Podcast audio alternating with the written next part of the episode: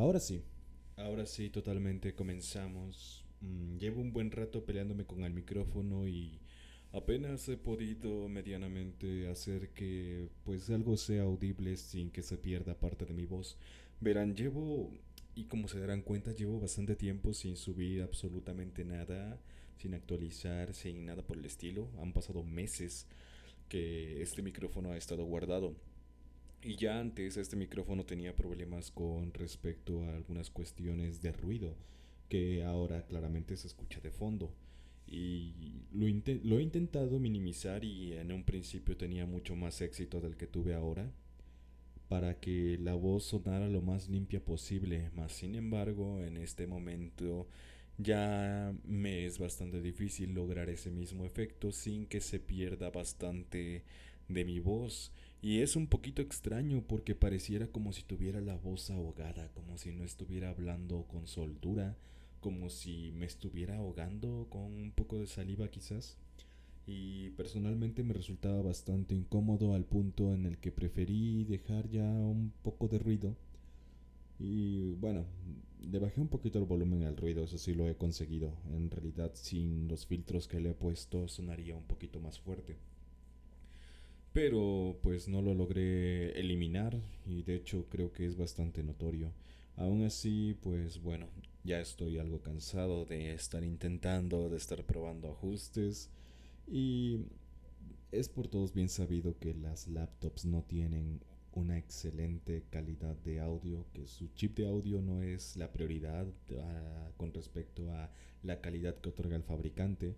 Así que pues está bien, o sea, no hay ningún problema. Más tarde quizás me anime a comprar algo de mayor valor, pero por el momento, ah, ya que esto es para mí un simple hobby y pues un registro de ciertas cosas, de ciertas de ciertas experiencias de vez en cuando, pues no veo necesario darle un upgrade a mi equipo por algo más profesional, así que pues por el momento con las con la mayor pena que proviene de mi corazón y ofreciendo unas enormes disculpas a quien pueda escuchar esto, tendrá que soportar ese pequeño ruidito.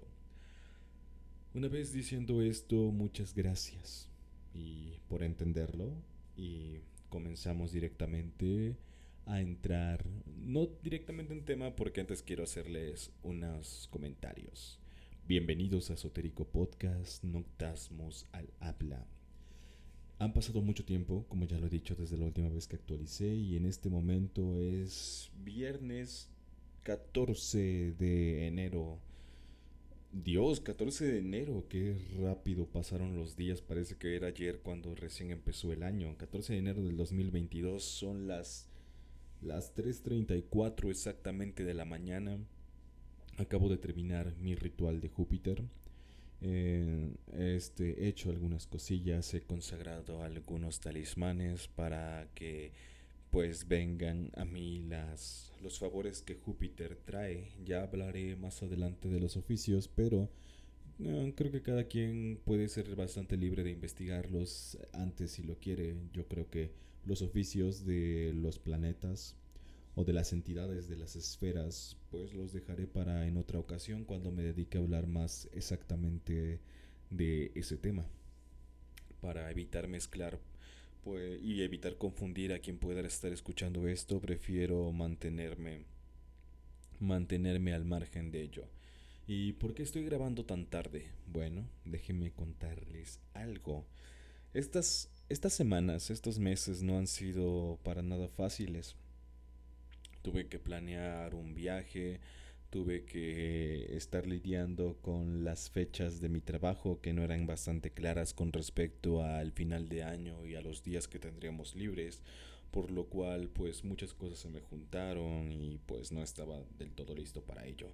También debo de aclarar que soy una persona que recientemente se, se ha independizado y pues tengo bastantes responsabilidades, supongo, y no siempre logro atenderlas todas. De vez en cuando eh, mi casa es un desastre, pero se hace lo que se puede, aunque creo que estoy haciendo menos de lo que debería. Pero ese no es el punto de esto. El punto es que la vida del mago no es sencilla. Si tú que estás escuchando esto piensas que nuestra vida es color de rosas, que nos levantamos y empezamos a hacer cosas raras y después de tener un poco de diversión con espíritus y esas cosas, vamos a nuestro día a día levantando sospechas y levantando miradas, la verdad es que no.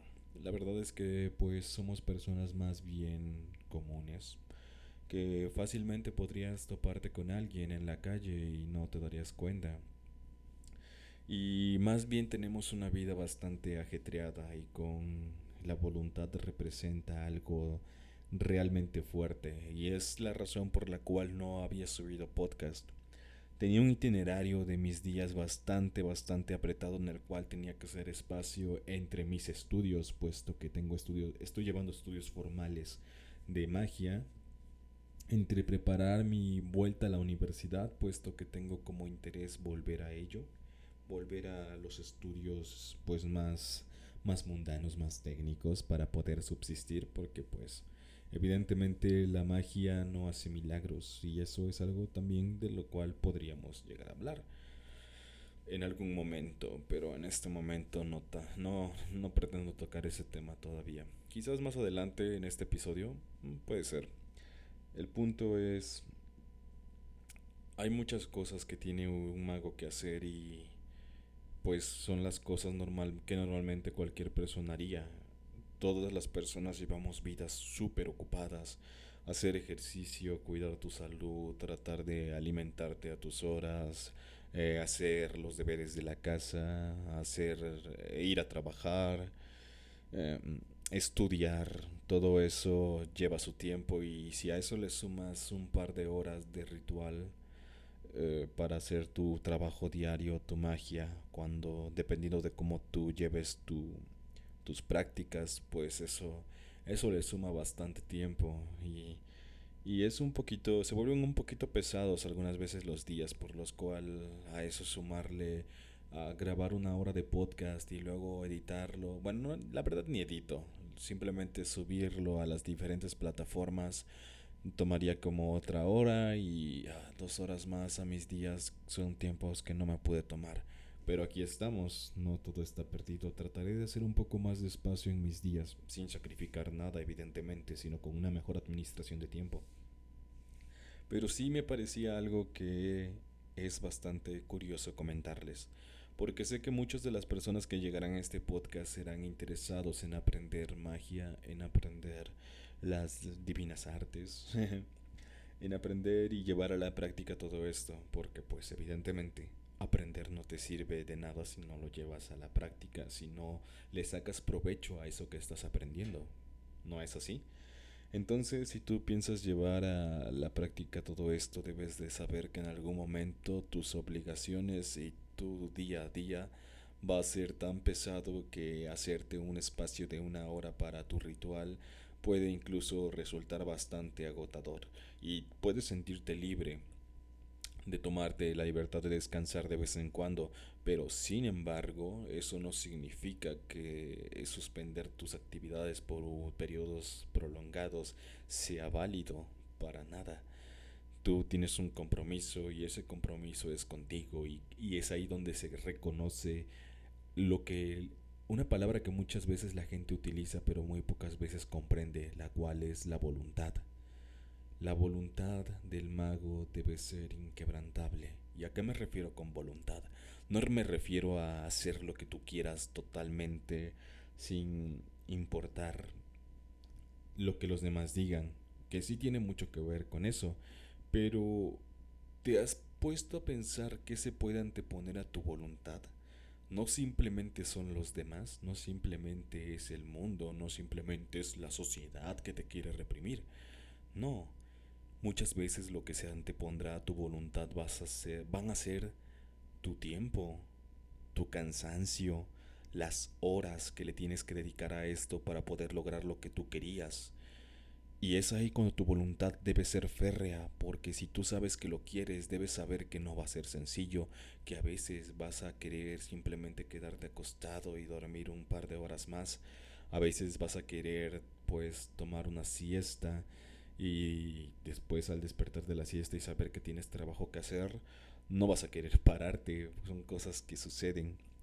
Pero ¿qué tan lejos estás dispuesto a llevar tu voluntad? Es ahí lo que va a marcar la diferencia entre una persona que llega, prueba este mundo y se marcha sin lograr nada a una persona que puede lograr resultados y hace de la magia y del esoterismo un estilo de vida, pues eso es lo que al final termina siendo, un estilo de vida que es difícil de llevar y que te enseña mucho a apreciar tu tiempo libre, porque a veces uno quisiera sentarse a jugar videojuegos, a ver una película y no siempre tienes el tiempo para ello. Pero cuando lo tienes lo aprecias. Y eso es algo que se agradece que te enseñen todo todo este mundo de las artes las artes mágicas. Pero bueno, ¿de qué íbamos a hablar hoy? Hoy les traía un tema ya entrando directamente al tema, les traía un tema diferente. Bueno, no, no diferente, les traía un tema del cual no he hablado y que creo que nos va a empezar a meter en materia con respecto a temas más profundos, más interesantes y más, pues, más enfocados a lo que este canal quiere tratar, lo cual será la magia hermética y la magia y bueno, y algunos conocimientos místicos del rosacrucismo. Debo de decir antes que nada que, pues como muchos sabrán por mis antiguos episodios, donde se podrá ver un notable cambio de entre episodio y episodio, que no me considero exactamente un experto y como tal deben considerar esto una charla más que la opinión de un experto o algo que se tenga que hacer al pie de la letra simplemente porque yo lo hago. Esta es solo mi experiencia y mi experiencia la comparto con ustedes y a quien le sirva, pues que la tome y que se sirva de lo que pueda ayudarle. Una vez aclarando esto, vamos a hablar de lo que es la alta magia contra la baja magia o como se conoce en inglés high magic y la Low Magic. Y este es un tema bastante interesante porque hay, al menos yo he encontrado dos clasificaciones diferentes de que cambian por completo la perspectiva de lo que puede llegar a ser la alta magia y la magia la magia baja. Y la más común, la más la que vas a encontrar usualmente si tú te pones a investigar de esto en internet por un momento, va a ser que la alta magia es también conocida como la magia ceremonial, mientras que la baja magia es conocida como pues un pues, el resto de magia que sea ajena a la ceremonial. Y esto puede sonar de repente un poco despectivo, pero para nada es tratar de hacer menos a las otras tradiciones ni a las otras prácticas, puesto que todas ellas tienen un, un interés, un firme interés común, que es el de conseguir cambio en la realidad, porque eso es la magia, y creo que por ahí debería empezar antes que meterme en esta clasificación, en explicar qué es la magia. La magia, la magia es todo aquel acto todo aquel, bueno, toda aquella liberación de fuerza y muy, muy comúnmente ayudado por entidades externas al mago con el es una liberación bueno perdón por este por este enredo que ya tuve en mi mente. Suelo pensar muy rápido y las ideas se me amontonan pero rebominemos la magia es todo acto que implica una liberación de energía, ayudado también por fuerzas externas al mago, como lo pueden ser entidades, ángeles, demonios, etcétera, muertos, etcétera, que busca como finalidad el provocar un cambio en la realidad del mago a su beneficio o a beneficio de un tercero que haya contratado los servicios del mago o que le haya pedido simplemente ayuda. Esa sería mi definición de magia, el provocar un cambio en tu realidad utilizando tanto tu energía como tus acciones y plasmando una idea en, en diferentes planos. Y es aquí donde empiezan las diferencias, porque hay muchos tipos de magia, hay muchas corrientes que se pueden dividir en estas dos, entre la alta magia o la magia ceremonial, donde entra la magia hermética, y la magia baja, donde podrían entrar los otros diferentes y grandes tipos de magia, como lo podrían bien ser las corrientes espiritistas, como la santería, como el palo, como mm, corriente espiritista, incluso como la adivinación, con, bueno, eso ya no sería tanto magia, sino más bien sería un misticismo espiritista, la adivinación con, con muertos, pero quedémonos como la santería y el palo. Son corrientes nigrománticas o necrománticas. Son corrientes que utilizan, estas dos en específico, utilizan a los, las, los espíritus de los muertos para tratar de, mediante ellos siendo los, siendo los entes que actuarán en el mundo físico, buscar hacer un cambio en su realidad. Después tenemos también eh, otros tipos de magia como pues mmm, déjame pensar ahorita por ejemplo el culto a la Santa Muerte el culto a la Santa Muerte también busca mediante eh, la adoración a esta antigua diosa, buscar un cambio en nuestra realidad.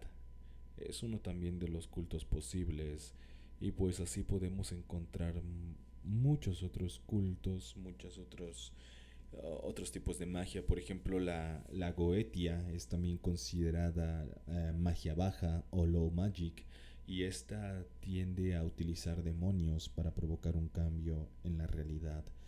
Y aquí me gustaría hacer un paréntesis puesto que yo tengo cierta duda con respecto a el sendero de la mano izquierda. Mm, no me no sabría decir si el sendero de la mano izquierda es totalmente magia baja, aunque por lo que veremos más adelante por la otra clasificación yo diría que sí. Pero mmm, es que lo que pasa con el sendero de la mano izquierda es que ellos también buscan una especie de evolución espiritual, pero a través del camino oscuro, el camino del árbol del conocimiento. Y pues es un tema muy aparte, es un tema que tocaré muy por encima acerca de la mano izquierda, puesto que la mano izquierda es siempre vista como eh, una manera fácil de apantallar, una manera fácil de endulzar los oídos de quienes escuchan los podcasts. Seguramente, si tú eres una persona que tiende a escuchar diferentes programas de esoterismo, habrás escuchado a muchas personas hablar de trabajar con demonios, de la mano izquierda, de los espíritus de los Clifford. Y ¿Por qué hacen esto? ¿Por qué vanaglorian tanto este tipo de magia? Es, es una respuesta bastante sencilla y es principalmente que este tipo de artes, este tipo de prácticas tienden a atraer la atención del escucha y siendo que los podcasts, incluyendo este, buscan un poquito de atención por parte de algunos escuchas, pues es fácil, es fácil reconocer el por qué ellos tienden a hablar de lo que es el camino de la mano izquierda y el tratar con demonios.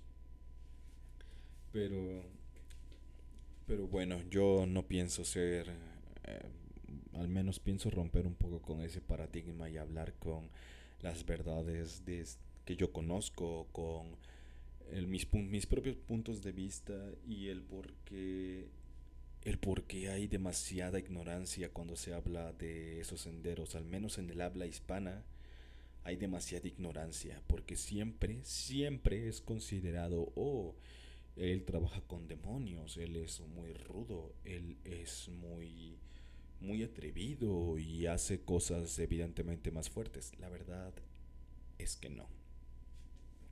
Permítame un momento, tomaré un poquito de agua. Mientras rebobino algunas ideas en mi cabeza. Porque son altas horas de, las de la madrugada. estoy cansado y hago esto sin guion, es evidentemente que en algún momento me voy a perder, pero aquí seguimos.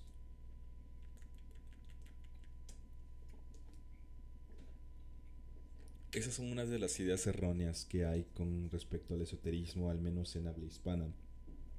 Son mentiras que permanecen siempre en el aire y que siempre uno se puede llegar a encontrar cuando trata estos temas. El pensar que tratar con demonios hace tu práctica más fuerte, que el tratar con las fuerzas adversas te va a volver más osado, te va a volver más experimentado, te va a hacerte sentir poderoso. Y es que es todo lo que puede hacer, o sea, simplemente te hace sentir más poderoso, te hace sentir superior, te llena con un aire de superioridad en contra de los demás. Cuando en realidad pues no necesariamente es así. No necesariamente es... Ah, no necesariamente es eso cierto. Otra de los otra de las mentiras que se suelen contar es que todos los demonios son malos mientras que todos los ángeles son buenos. Eso también es completamente falso. Hay bastantes matices entre estos seres. Y, y la verdad es que aunque muchas personas tiendan a volverse detractores al momento de entrar al esoterismo, hay cosas que simplemente las prácticas son así. ¿Y a qué me refiero con esto? ¿Y a qué me gustaría hacer énfasis con esto? Sobre todo a los detractores religiosos, a los detractores de la religión católica, de la religión cristiana. Está bien, o sea, está por completamente bien que estés en desacuerdo con estas, bueno, con estas con estas religiones está totalmente, es totalmente entendible. Yo personalmente también estoy en desacuerdo con ellas en muchos aspectos. Pero que eso no desacredite el hecho de que detrás de todo lo que ellos te dicen exista un trasfondo esotérico. Por ejemplo, los judíos. Los judíos tienen todo un sistema religioso y entre ellos está la cábala y la Cábala es uno de los sistemas esotéricos más poderosos, más efectivos y más útiles que puedes encontrar. Y por supuesto, entre ellos también se encuentran los dos senderos, los dos árboles, el árbol de la vida, el sendero de la mano derecha, y el árbol del conocimiento, el sendero de la mano izquierda.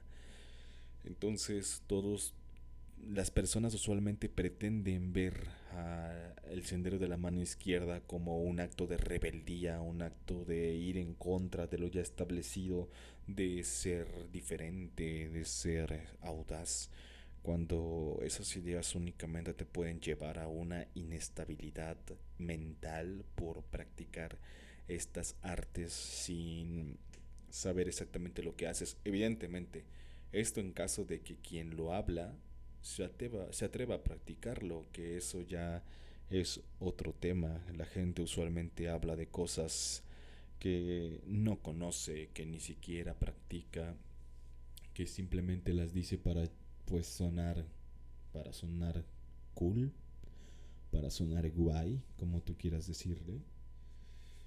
Y pues ahí se quedan.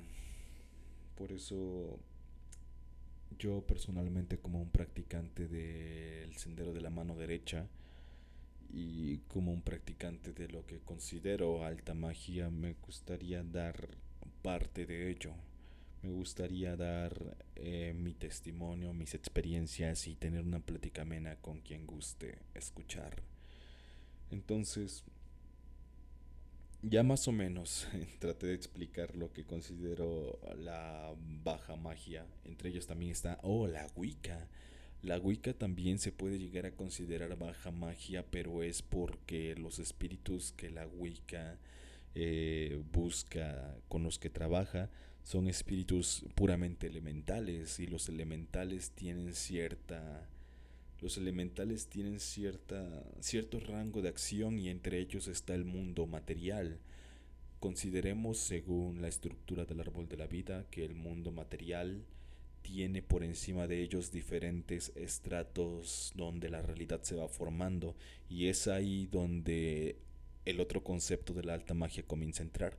Entonces, si hablamos de que la Wicca trabaja con espíritus, con espíritus eh, elementales que son sublunares, porque por encima de la esfera terrestre, por encima del mundo material, se encuentra la luna. Y no me refiero a la luna como un astro, sino refiriéndome a la cefira que corresponde a la esfera de la luna, la cefira del árbol de la vida. Ah, creo que aquí se empieza a poner todo un poquito más técnico. Pero bueno, entonces tenemos que hasta, hasta abajo del árbol de la vida tenemos el mundo material y por encima del mundo material está la luna o Yesod, la cefira de Yesod, que esta cefira especialmente es la manifestación del mundo astral. Bueno, al revés, el mundo astral es la manifestación de la cefira de la luna, de la cefira de Yesod. Y de este mundo astral hacia abajo es donde se encuentran los llamados espíritus suplonares, llámese demonios, llámese diablos, etcétera, etcétera y hacia más abajo está el árbol del conocimiento. Es por eso que también se le conoce, se le podría denominar al sendero de la mano izquierda como una especie de low magic o de baja magia. Y a todo lo que trate con espíritus por debajo de esos estratos también sería baja magia, según esta segunda referencia. Entonces, ahora entrando a lo que es alta magia también hay diferentes puntos de vista con lo cual uno puede llegar a discernir lo que es alta magia o no. Como lo he dicho al principio de este programa, la alta magia también es considerada como la magia ceremonial. ¿Y qué es la magia ceremonial? Bueno, para tener una visión más clara de lo que es magia ceremonial, vamos a ponerla en comparación con otros tipos de magia. Por ejemplo, algunos tipos de magia tienden a utilizar ingredientes un poco más mundanos, como lo podrían llegar a ser la sal, eh, los ajos, sangre de animales, etcétera, etcétera. Em, como que otras cosas, déjame pensar podrían utilizar ingredientes tales como chiles, yo he visto hierbas y creo que todos conocemos a personas que, han, que hacen trabajos con eso porque es la clásica curandera, la clásica bruja que te encuentras muchas veces hasta promocionándose en los periódicos, etcétera, etcétera. Entonces ellos, esas personas utilizan estos aditamentos, estos ingredientes para realizar sus fórmulas mágicas y llevar a cabo un ritual. Por otro lado, la magia ceremonial no utiliza necesariamente estos ingredientes tan pues tan folclóricos, sino que busca basarse más en un estudio de la energía, de la de tratar de que tu, tu ritual tenga efecto en diferentes planos, desde el mundo material que se plasme al mundo astral y que pueda seguir ascendiendo en el árbol de la vida hasta llamar a las entidades superiores para que con la ayuda de ellas puedas plasmar una idea y esta idea sea manifiesta de vuelta en el mundo material. Esa es la forma, aunque suena un poquito complejo lo que acabo de decir, es una explicación de cómo funciona la magia ceremonial y si bien sí se puede llegar a utilizar ciertos ingredientes como el pan, el vino, las velas, la sal, el incienso, las rosas, todo eso puede ser utilizado, pero se utilizan en ciertos rituales cuyo o dentro de un ritual con un propósito distinto, con el propósito de otorgar una ofrenda a los espíritus que te están ayudando. No se utiliza como parte activa del ritual, como si lo utilizan algunas corrientes de la baja magia. Es decir, forman parte del ritual, pero son más como un tributo, como una ofrenda en forma de agradecimiento por los favores que los espíritus te conceden. Y creo que aquí mucha gente se preguntará, ¿por qué? ¿Por qué los espíritus agradecerían un vino? ¿Por qué los espíritus agradecerían un pan? ¿Por qué los espíritus agradecerían el incienso? Y la respuesta siempre me ha parecido de lo más profunda e interesante. Tú te levantas todos los días y comes, desayunas y oh, qué rico es desayunar. Probablemente salgas a la calle y si eres fumador prenderás un cigarrillo y oh, qué delicioso es fumar. Después sentirás el viento en tu cara, la frescura de la brisa y oh, qué bien se siente la temperatura del ambiente rozar con tu piel, qué bien huelen las rosas, qué bien sabe el, el agua. Todo eso lo puedes experimentar gracias a que tienes un cuerpo físico que muchas veces terminas menospreciando y en este mundo, en la rama del esoterismo, mucha gente menosprecia sobremanera su cuerpo físico diciendo, oh, es que este cuerpo físico me mantiene aprisionado y yo quisiera ser libre. Diciendo cosas como esas tienden a ser menos el cuerpo físico y no se dan cuenta lo realmente increíble que es o la bendición que es tener este cuerpo, porque con él puedes experimentar un sinfín de sensaciones que los espíritus no pueden. Con tu cuerpo físico puedes experimentar un sinfín de sabores que los espíritus agradecen poder experimentar en una parte de tu ritual. Por eso ofreces un vino, porque a través de tu gusto tú les otorgas parte de esa experiencia que es beber una copa. Y ellos agradecen muchísimo eso, porque ellos no pueden, porque lo pueden hacer a través de la conexión que hay entre el mago y el espíritu durante el rito y ellos toman la ofrenda y ellos agradecen demasiado, mas sin embargo esta ofrenda es una cortesía y no un pago por un servicio, porque ellos no son espíritus a tu servicio totalmente, son entidades benévolas o no siempre benévolas que están dispuestas a ayudarte aun si tú no les otorgas ofrenda alguna, mas sin embargo el otorgar una ofrenda ayuda a que la relación entre el mago y el espíritu sea más fuerte y por lo tanto los resultados sean mejores. Es por eso que se entrega, por eso que en la alta magia, en la magia ceremonial también se utilizan algunos elementos tales como el pan, el vino, la sal, las velas, el incienso, mas, sin embargo, estos elementos forman parte, al menos el incienso y las velas, forman parte como de esa conexión, puesto que tienen relación con los elementos. También eh, el vino, el pan, todo tiene relación con los elementos. El vino con el agua, el pan con la tierra, las velas con el fuego, el incienso con el aire. Y digamos que la presencia de los cuatro elementos en tu altar también ayuda a crear una conexión. Pero ahora te estoy dando una razón por la cual están ahí en el, altar. Cuando tienes algo diferente y lo otorgas como ofrenda, lo estás ofrendando y su propósito es el que ya hablamos. El de dar un tributo, el de dar un agradecimiento, el de dar una cortesía a tus invitados espirituales. Y pues por ejemplo yo he visto que en algunos, algunas personas que se dedican a la baja magia, a la brujería, tienden a utilizar cosas como ajos, chiles, miel para que éstas representen algo diferente en su trabajo. Aquí lo único que representan son los elementos y tu ofrenda y es todo. Y todo lo demás todo lo que sigue a partir de ahí es más técnico en la magia ceremonial.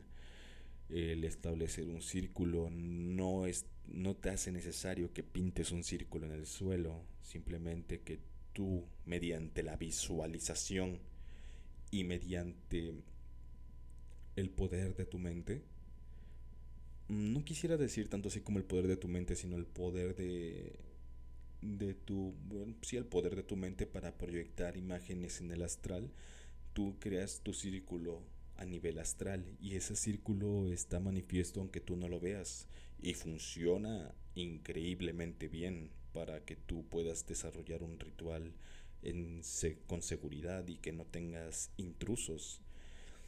Y la forma de, de hacer ese círculo lleva una forma bastante técnica y son ciertos ritos que se aprenden desde el principio cuando empiezas a practicar este tipo de magia, la magia ceremonial, la alta magia, los cuales también explicaré y creo que en el siguiente programa. Sí me parece que en el siguiente programa sería buena idea explicar eso, cómo, cómo se hacen o qué ritos son estos de los que estoy hablando.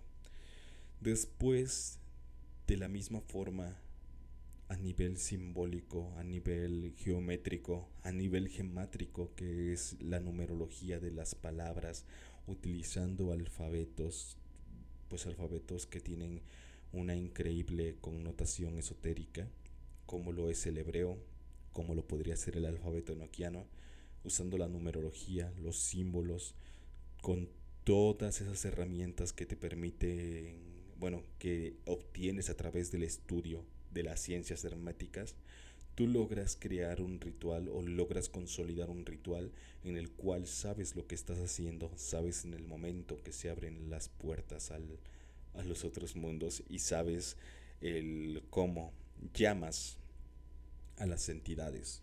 Y es aquí donde entra algo, a un tema también que mucha gente suele confundir, el cual son los sigilos. Hace tiempo estuve en un grupo de caotas en el cual yo hablaba de alguna vez, pues yo nunca fui caota, o sea, yo nunca intenté hacer magia con, con sigilos, entonces, pero sin embargo sí sabía de que estos se ocupaban en, pues en algunas tradiciones. Así que yo recuerdo haber comentado acerca de que pues estaba, venía a mi mente un sigilo y quería saber si alguien lo conocía. Y pues ellos tenían una idea muy deformada de sigilos. Pues ya saben lo que se dice por ahí, que tú formas una idea y esa idea la vas con las letras las vas deformando hasta que creas un sigilo el cual solamente es reconocible por ti y en el cual va plasmado tu idea proyectado con tu energía. Muchas veces energía proveniente de pues de diferentes maneras poco convencionales, de maneras hasta un poco vergonzosas de mencionar. Y una vez cargado con esa energía, ese sigilo se supone que traerá a ti la intención que tú plasmaste en él. Y esa es la idea que ellos tienen de sigilos y en algún momento me pareció haber escuchado a un caota decirme es que todos los sigilos son caotas y aquí vengo a decir que eso es absolutamente falso.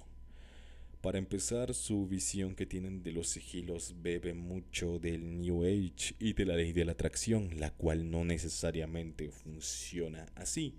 Y dentro de las ciencias herméticas se estudia también un poco de eso. Por ejemplo, más que una ley de la atracción, nosotros tendemos a observar este comportamiento, esta ley universal como una deuda. Es decir, yo hago algo bueno, entonces es, sería, sería lo ideal que me sucediera algo, algo bueno también, porque yo estoy propiciando, estoy propiciando las buenas acciones. Es como tú, tú das, tú prestas parte de tu energía al mundo y el mundo en algún momento te va a devolver eso, te va a pagar. Y dependiendo de lo que hiciste, si tus acciones fueron buenas o fueron malas, es como se va a ver reflejado en tu vida. Y muchas veces ni siquiera tenemos que esperar a que las cosas sucedan desde a nuestro nivel psicológico con la culpa y todo eso. Empieza a surgir, a surtir efecto esta ley. Muy a diferencia de lo que piensan los caotas que con el simple hecho de plasmar su energía en un sigilo y olvidarse de ello, las cosas van a suceder y déjame darte un spoiler de todo esto. La mayoría de las veces no funciona. Porque la ley de la atracción no funciona así. Con solo desearlo no obtienes lo que quieres. Tienes que hacer algo para que todo eso comience a surgir. Y pues no es que se menosprecie la energía de cada persona porque pues puede tener algunos efectos leves y es como yo lo llamaría efectos muy sutiles y leves los que la magia del caos produce. Mas sin embargo al no utilizar entidad alguna, al menos refiriéndonos a las prácticas con sigilos, ya hay más ramas de la magia del caos que he visto especialmente del lado de, del habla anglosajona con las cuales prefiero no meterme, puesto que aún desconozco mucho. Pero refiriéndonos a los sigilos, eh, estos no necesariamente van a ser exactamente poderosos, puesto que lo único que están utilizando para deformar la realidad a tu favor es tu propia energía cuando otras corrientes de magia beben de la ayuda de espíritus que tienen influencia en planos diferentes a los de acción que nosotros propios tenemos. Y es ahí cuando te das cuenta que, pues evidentemente algunas cosas van a funcionar mejor que otras. Y en la magia ceremonial, un sigilo eh, tiene una connotación completamente distinta. Un sigilo dentro de la magia ceremonial es la firma que corresponde al nombre de los espíritus que tú estás llamando. Si tú conoces el nombre de un espíritu, conoces su esencia y tienes el poder para tú llamarlo en el momento que tú desees. Es por eso que en algunos casos es algunos nombres de estos espíritus deben permanecer en secreto para ti, puesto que ellos han aceptado trabajar contigo, no con terceros. No tienes por qué estarlos por ahí divulgando. Em, por ejemplo, los ángeles, los demonios, llevan en su nombre su esencia por completo marcada. El nombre son ellos mismos. El nombre es parte de su ser y es mucho más importante para ellos el nombre que para nosotros, puesto que, por ejemplo, yo tengo un nombre y me autodenomino Noctasmus ante ustedes. Ustedes tienen un nombre mas sin embargo, esto puede variar, puesto que es el nombre que se le ha dado su cuerpo, y su cuerpo es aquel que determina, bueno, sus diferentes cuerpos, puesto que hay más de un cuerpo, spoiler alert, y también hablaré de esto en otra ocasión. son sus cuerpos los que dictaminan quiénes son ustedes, pero saben que a nivel espiritual ustedes tienen un nombre el cual la mayoría desconocemos. Incluso yo en este momento desconozco mi verdadero nombre, pero ese nombre es mi yo espiritual en esencia. En el mundo sutil, en el mundo más elevado, los nombres, bueno, en los mundos, en los planos sutiles, mejor dicho, porque no necesariamente tienen que ser elevados, los nombres tienen una increíble importancia y estos nombres pueden ser plasmados a través de diversos sistemas en símbolos, en sigilos que se trazan en un talismán, en el aire, especialmente en el aire para realizar las invocaciones y tú al mencionar el nombre del espíritu y después trazar su sigilo, estás no solamente llamándolo, sino también dando la firma para que específicamente ese espíritu en concreto venga a ti y ningún otro que tenga un nombre similar. Por eso es tan importante en la magia ceremonial los sigilos y es la diferencia con respecto a los cautas de cómo ven los sigilos. Em, y bueno, a estas alturas creo que mi mente comienza a sentirse un poco difusa. Ah, debo de recordar por dónde iba. Yo recuerdo que este tema lo tenía bastante pensado y tenía muchísimas ganas de hablar con ustedes de ello, pero de repente me pierdo hablando de una sola cosa y, y pierdo el hilo de por dónde iba en el tema creo que debería replantearme hacer guiones. Pero estábamos hablando de la alta magia. Bueno, entonces es de esta forma en la cual la magia ceremonial funciona. Tienes una forma de apertura, tienes una forma de llamada para los espíritus y dentro de este rito puedes hacer diferentes cosas. Integrar sus fuerzas en ti, puedes hacer una, una petición, que es lo que regularmente se hace. Puedes hacer visión en el espíritu, que es una proyección astral muy similar a un viaje astral, pero hacia el mundo de donde estas entidades están viniendo. Y con la intención de comunicarte con ellas.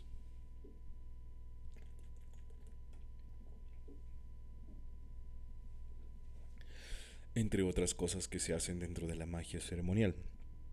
Pero sabes, dentro de la magia ceremonial también hay como una división entre alta y baja, y baja magia. Con esta división estoy parcialmente de acuerdo, pero no del todo.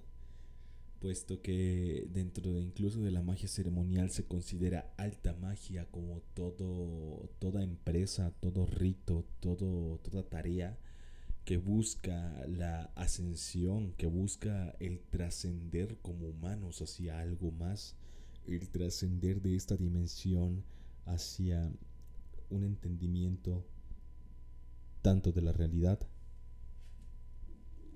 tanto de... Oh, disculpe, problemas técnicos. A una trascendencia como humano tanto de la realidad como de la conciencia hacia planos más elevados. Eso es lo que se considera también como alta magia y se considera baja magia a toda tarea que se usa para mejorar tu estilo de vida en este plano, en el plano terrenal. Y también es, me parece que es un punto de vista válido, pero es un punto de vista ampliamente menos popular comparado con las comparaciones que tienen de alta magia y baja magia. Eh, las comparaciones anteriores son más populares y como pueden ver incluso dentro de la magia propia magia ceremonial se trata de ahí está la distinción entre la alta magia y la baja magia. Por lo tanto se llega a la conclusión de que independientemente de cómo sea llamada la corriente que tú practiques no es para nada despectivo este término simplemente son términos son términos con los que uno de repente puede entrar en, eh, no necesariamente en conflicto, pero sí en desacuerdo. Y en este canal, en este, mejor dicho, en este podcast, nosotros nos vamos a centrar en el estudio y en la práctica. Bueno, no, no voy a dar mucho acerca de práctica, pero sí voy a dar experiencias y voy a decirles cómo empezar, por dónde empezar, dónde buscarle. Cosas como esas sí las voy a dar, pero pues es difícil hablar de práctica en un medio que trato de hacer puramente auditivo. No tengo muchas ganas de hacer videos, no tengo ganas de prender la cámara y de explicarlo y además hay un canal que ya lo hace y lo hace creo que bastante mejor de lo que yo lo estoy haciendo ahora. Este canal es el de eh, el fundador y, e imperator actual de la Orden Hermética Rosa Cruz de Ascensión Solar, conocido como Víctor Guillén y que puedes encontrar en YouTube como Al Azred el Rojo. Eh, esta persona tiene videos bastante explicativos. Esta persona, que también es mi asesor, tiene bastantes videos como sobre cómo empezar, sobre cómo resolver tus dudas y creo que él es la persona con la experiencia adecuada para que pues tú puedas guiarte. Así que pues ve, ve a buscar allá. Si tienes alguna duda y si prefieres esperar a que yo dé mis explicaciones, pues muy agradecido yo estaré de, de tenerte por aquí. Por cierto, soy pésimo para esto de mantener un canal. Fíjate que ahora, bueno, de mantener un podcast, fíjate cómo ahora ahuyento a toda la poca audiencia que pudiese llegar a tener hacia otro canal. Pero no, no, de verdad vamos a tener algunas cositas por aquí que van a ser bastante interesantes y algunas otras cosas con las cuales no se han hablado que forman parte de mis estudios individuales y muy probablemente muy probablemente no sean tan en los en los videos de mi asesor no sean tan específicos puesto que tiende más a resolver dudas y a dar principios prácticos pero que sí resultan muy interesantes perdón que sí resultan muy interesantes y que quisiera no quisiera perderme la oportunidad de hablarlos aquí. Entonces pues esa ha sido la explicación, mi explicación muy vaga y somnolienta de lo que es la alta magia contra la baja magia. Bueno, no en contra, porque no están peleadas la una con la otra. Eh, la alta magia y la baja magia. Esa fue mi explicación. Espero que les haya quedado bastante claro. Espero que haya resuelto algunas dudas y espero haber aclarado que en este podcast vamos a hablar de alta magia, de mi experiencia, del cómo empezar. Eh, sí, he, recibido, sabes, últimamente algunos mensajes de ciertas personitas que están interesadas en ello. Y para ustedes espero, espero y me, me honra decirles que voy a tratar de darle más continuidad a este podcast, que voy a tratar de hacer este, los episodios más continuos, bueno, más seguido, perdón. Eh, y que pues trataré de resolver algunas dudas. Si tienen alguna duda que me quieran preguntar, algo que pues quisieran saber, que algún consejo, etcétera, con lo que sea que pueda yo ayudarles. Si me, incluso si me quieren pasar a saludar, simplemente pueden encontrarme en Facebook como Noctasmus, así, arroba Noctasmus, por ahí ando. Eh, también hay una cuenta de arroba Noctasmus en Instagram, pero esa fue mi cuenta personal hace un tiempo, así que ni siquiera la uso, así muy probablemente no les conteste por allá, así que Facebook, Facebook es mejor opción. Si no, pues también está el correo, el correo electrónico. ¿Cuál era mi correo electrónico? Si es cierto, no lo recuerdo. Vamos a ver, vamos a ver. Gmail. Gmail.com. Ah, chinga. Perdón, perdón, perdón. Fallos técnicos. Mejor vamos a YouTube. Aquí debe estar mi correo. Ah, ah caray. Vamos a ver, a ver, a ver, a ver. Ah, mi correo es noctasmus.gmail.com. Era súper sencillo. Yo me lo compliqué. Una disculpa. Y una vez diciendo esto, también vamos a...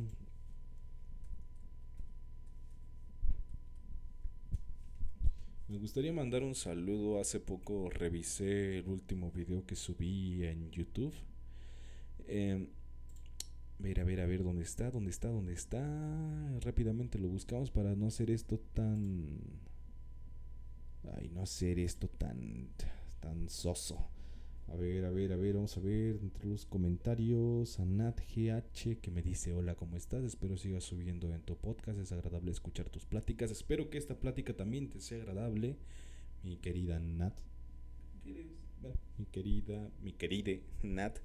Espero que tengas una excelente, una excelente tarde, noche en el momento que estés escuchando esto. Gracias por dedicar, gracias por tomarte la molestia de comentar. Ahora yo me tomo la molestia de responder y espero que te, pues, te guste también esta plática.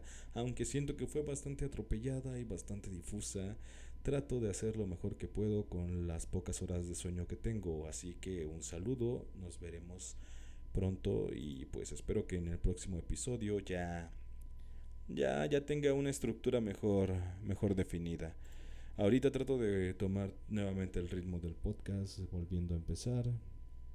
Pero bueno, ya lo que estoy diciendo está de más. Me parece que ya toqué bastante del tema, ya me metí también en muchos otros temas.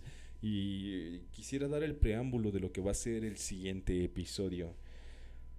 Eh, ustedes usualmente me suelen preguntar, oh, por dónde empiezo, o qué es lo que tengo que hacer, y yo quiero comentarles algunas cosas. Hay ciertos ritos, hay ciertos rituales que son con los que una persona empieza a, primero que nada, a aprender a protegerse puesto que por ahí escuchas historias todo el tiempo acerca de, oh, debes tener cuidado cuando abras portales, porque después por ahí pueden quedar abiertos tus portales y por ahí pueden entrar espíritus malignos. Sí, eso tiene cierto, tiene algo de cierto, pero pues también toman a las personas que practican magia como unos estúpidos, ¿verdad? Y eso no es lo que somos. Nosotros desde el principio aprendemos a cómo protegernos y cómo cerrar. De hecho, antes de aprender a abrir, aprendes a cerrar y a limpiar tu espacio.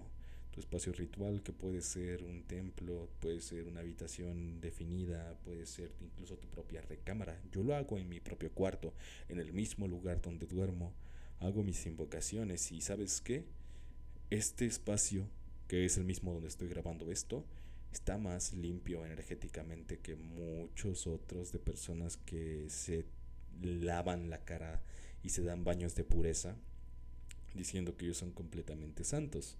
Esas personas con su propia densidad ensucian su propio ambiente, pero no nos metamos en eso y hablemos de que pues a nosotros se nos enseña cómo limpiar primero que nada tu espacio ritual y yo les voy a hablar un poquito de esos ritos, les voy a dar trasfondo, les voy a dar algunas cosas curiosas que me parecen haber, haber notado.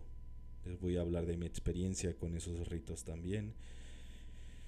Y hay algunos ritos que son bastante curiosos y otros que pues simplemente algunos detractores de las religiones judeocristianas no les van a gustar, pero oye, yo tampoco estoy muy de acuerdo con muchas religiones y eso no significa que esto no funcione. Si esto funciona y si esto funciona perfectamente, ¿para qué le cambiamos y para qué nos queremos hacer los rudos y los rebeldes, verdad? Pero bueno, eso lo veremos en el próximo episodio. Por ahora, el podcast ha llegado a su final. Ha sido un placer estar de vuelta con ustedes y una disculpa por tanto periodo de ausencia. Si alguno de ustedes tiene alguna sugerencia que me pueda hacer llegar con respecto a la dicción y a la estructura, que creo que la estructura es donde este programa más plaquea, con mucho gusto la escucharé. Déjenla en los comentarios de YouTube, mándame un mensaje dame tu opinión, mándame un correo, pregúntame lo que quieras, tengan interacción conmigo, dale like a la página. A lo mejor estaré subiendo cosas por ahí, a lo mejor no, no lo sé. Muchas gracias por escucharme y les deseo una excelente noche. No dejen que la llama se extinga.